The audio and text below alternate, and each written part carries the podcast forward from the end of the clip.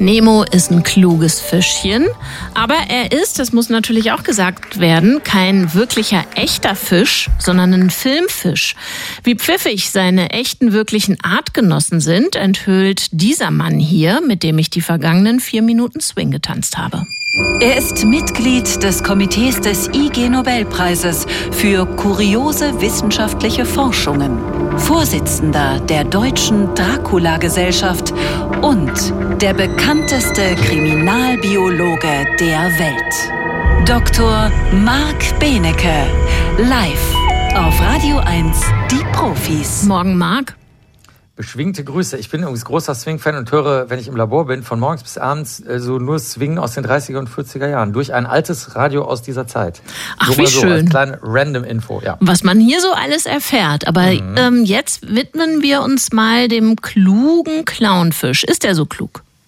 Also, ob der so klug ist, weiß ich nicht, weil er wurde hier schwerstens unterfordert. Ich muss dazu sagen, wir hatten letztes Jahr schon in den Profis eine Studie, wo ähm, Goldfische, nicht Clownsfische, ihr ganzes Aquarium steuern konnten, in dem gemessen wurde, in welche Richtung sie schwimmen und dann haben sie eine Belohnung bekommen und das war für die ein Kinderspiel. Also die können, mhm. also Fische können Autoscooter fahren, das ist überhaupt kein Problem. Und okay. die wirklich und auch letztes Jahr rausgekommen von der HU Berlin und dem Leibniz-Institut für Süßwasserökologie, Ökologie, die haben so einen Roboterfisch in so einen Fischschwarm eingebaut und die anderen Fische konnten super schnell lernen, wohin der Roboterfisch schwimmt und weil die den als ihr Mitglied angenommen haben in ihrer Gruppe, sind die dann vorher schon, bevor der Roboterfisch da überhaupt war, sind die schon dahin geschwommen. Also die Tiere sind super, super viel, viel schlauer als das, was jetzt in der Studie kommt. Aber die Studie ist deswegen interessant, weil die eben zählen gilt als etwas, was angeblich nur Menschen können. Ich weiß nicht, wo das herkommt, das glauben aber viele. Und deswegen haben die jetzt diese Clownsfische, von denen du schon gesprochen hast, also tatsächlich diese Nemo-Fische, die haben ja aus, aus menschlicher Sicht, haben die ja sozusagen drei weiße Streifen. Mhm. Das stimmt nicht ganz, weil eigentlich messen die Fische auch den Kontrast zwischen den orangenen Teilen und den weißen Teilen. Man könnte also auch sagen, sie haben vier orangene Streifen oder so.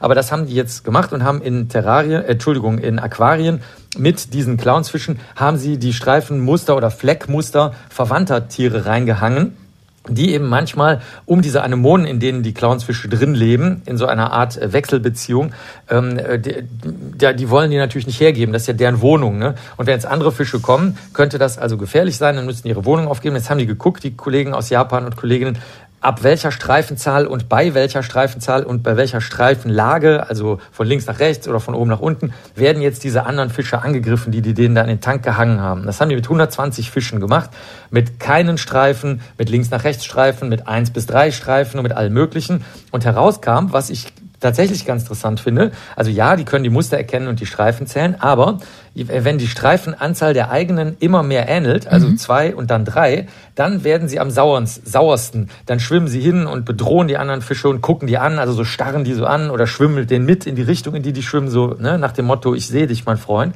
Ich weiß, wo dein Auto steht. Genau, weil es ist deswegen interessant, weil man könnte ja auch sagen, wenn ganz andere Fische kommen, dann regen sie sich mega auf, weil sie dann Angst haben, dass da eine große Übernahme der, der Blumentierkolonie stattfindet. Das ist aber nicht so, sondern am meisten fürchten sie sich tatsächlich vor den eigenen ArtgenossInnen.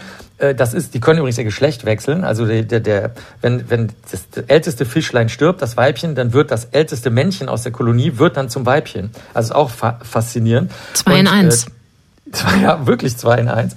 Und ähm, Dort, das bedeutet also, sie können nicht nur zählen, sondern sie fürchten sich auch am meisten vor, den, vor der eigenen Art, weil da die größte Bedrohung besteht, dass die eigene Wohnung, also die Anemone, übernommen wird. Aber also ist das so? Ist das die größte Bedrohung?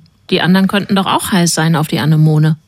Sehr gute Frage. Das hängt von der Region ab. Dort in der Region, wo der Test gemacht wurde, im Labor natürlich, wenn man dabei ins Freie schaut, da leben tatsächlich nur diese Clownsfische in den Anemonen. Es gibt aber andere Regionen, die sind so in Südostasien verbreitet, diese Tiere, diese Fische in der Natur, im Wasser.